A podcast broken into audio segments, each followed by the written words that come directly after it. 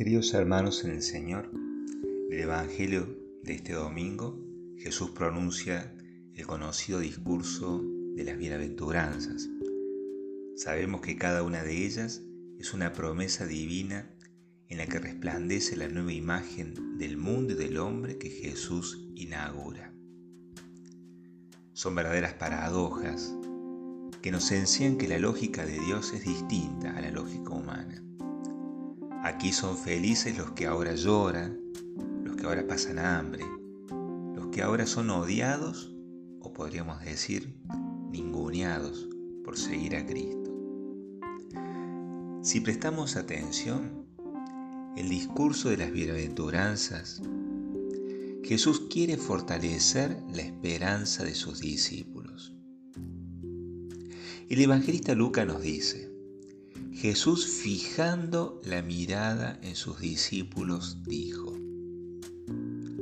es decir, que su enseñanza, su decir, brota de esa mirada compasiva de Jesús sobre la miseria de aquellos que querían ser sus discípulos, que se sintieron interpelados por su llamada. Algunos conscientes de sus límites no se consideraban dignos de seguirlo y otros tuvieron que afrontar el desprecio de los suyos por querer ser discípulos de Jesús. Eran pobres, hambrientos, vivían angustiados, eran odiados. Esa era la miseria que cargaban. Una miseria que roba la esperanza y por lo tanto la alegría de vivir. Y cuando nosotros no tenemos esperanza, y no tenemos alegría, entonces la vida pierde sentido. Dios llama a sus discípulos a pesar de esa miseria. Y con esa miseria tenemos que responder, no esperar cambiar nada por nuestras fuerzas. Si cambiamos algo va a ser con la ayuda de la gracia de Dios. Tenemos que seguirlo con nuestras miserias. Si esperamos cambiar algo para seguirlo, entonces nunca lo vamos a seguir fijando la mirada en sus discípulos, dijo, fue una mirada misericordiosa que sabe acoger la miseria humana y la cambia, porque Jesús hace nueva todas las cosas. Él se hizo pobre para enriquecernos.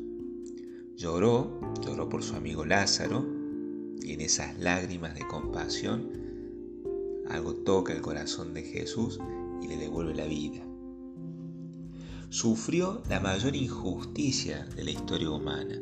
Él siendo el más santo de todos los hombres, lo condenan como el peor de los malhechores y todo por odio. Por eso el primero que cumple las bienaventuranzas es Cristo.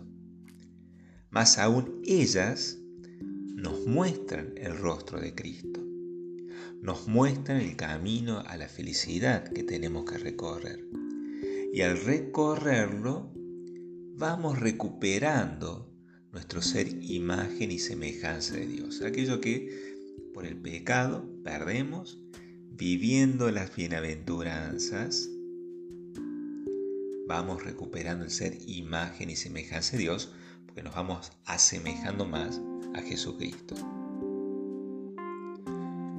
Fijando la mirada en sus discípulos, Jesús dijo, Alégrense y llénense de gozo en ese día, porque la recompensa de ustedes será grande en el cielo. Al acoger estas palabras, sus discípulos se convirtieron en testigos de la esperanza. Como San Pablo, que exhortaba a los cristianos de Corinto, según la segunda lectura que hoy hemos leído, a elevar la mirada a aquel que venció la muerte y nos prometió la resurrección. Esa promesa la tenía tan grabada a fuego y no dudó en pasar hambre, ser perseguido, encarcelado, porque nada ni nadie lo podría separar del amor de Cristo. El apóstol de los gentiles se sabía iluminado por la mirada de Jesús en medio de las oscuras adversidades. Animémonos también nosotros en el silencio a acercarnos a la mirada de Jesús. Aprovechemos tantas imágenes de Jesús, que puede estar crucificado, del corazón de Jesús, de la divina misericordia, o una imagen de Jesús resucitado, la que tengamos a mano. Miremos sus ojos, recémosle sin miedo, diciendo, aquí estoy, Señor, infunde en mi alma tu espíritu para vivir guiado por la bienaventuranza y ser testigo de la esperanza. Testigo de la esperanza en medio de un mundo que está lleno o colmado con muchos profetas de calamidades que no hacen más que alimentar la desesperanza. Estos profetas de calamidades son aquellos que prefieren poner su confianza en la carne. Y esto hace que su corazón se aparte del Señor. Y un corazón que se aparta de, se de Dios convierte la esperanza cristiana, esta que nos eleva, en esperanza mundana. ¿no? Se pone su, su esperanza en las cosas del mundo, en el aquí y ahora.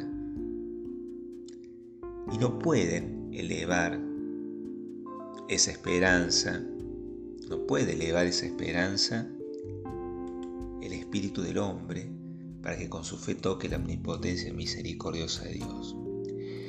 Y vivir así es, por ejemplo, vivir pensando que la muerte tiene la última palabra en nuestras vidas. Nos cierra a la posibilidad de que nuestra alma trascienda los límites de este tiempo y de este espacio. Y eso nos hace perder el sentido de la vida. Y como dice San Pablo, seríamos los hombres y mujeres más dignos de lástima.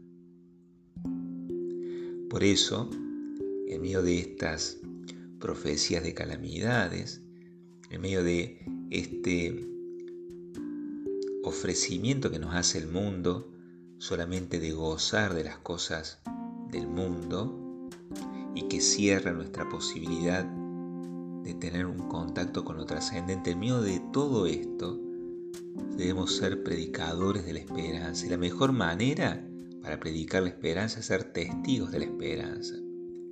Ese es un ancla que nos hace permanecer en Cristo para que las tormentas de la vida no nos pierdan en el mar de la desesperanza. La esperanza es una aliada de la oración, porque sabemos que somos escuchados por el Señor.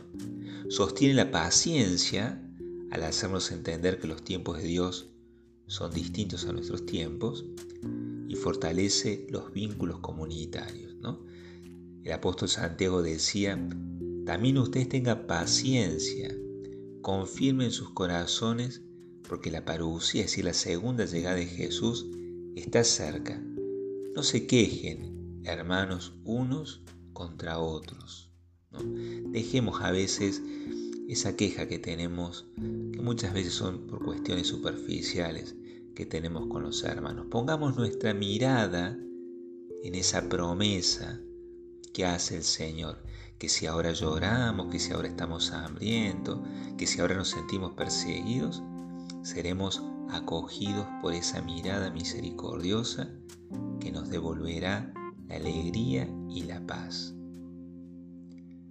Queridos hermanos en el Señor, no pensemos que las bienaventuranzas solamente se refieren a un premio lejano que solamente lo encontraremos en el cielo.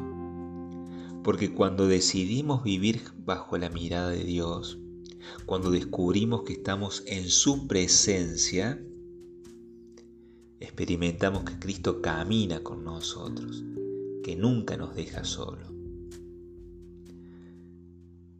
Y San Pablo lo expresa maravillosamente. Expresa este espíritu de, bienaventuranza, ¿no? este espíritu de saberse por ahí abandonado, pero a su vez, a la vez contenido por el Señor. Y decía, somos impostores que dicen la verdad, los desconocidos, conocidos de sobra, los moribundos, que están bien vivos, los sentenciados nunca justiciados, los afligidos siempre alegres, los pobres que enriquecen a muchos, los necesitados que todo lo poseen. Sabias palabras que brotan de un corazón que se sabe que está en la presencia de Dios. Pidamos al Señor que nos dé su gracia y nos haga descubrir que estamos bajo su presencia. Que así sea.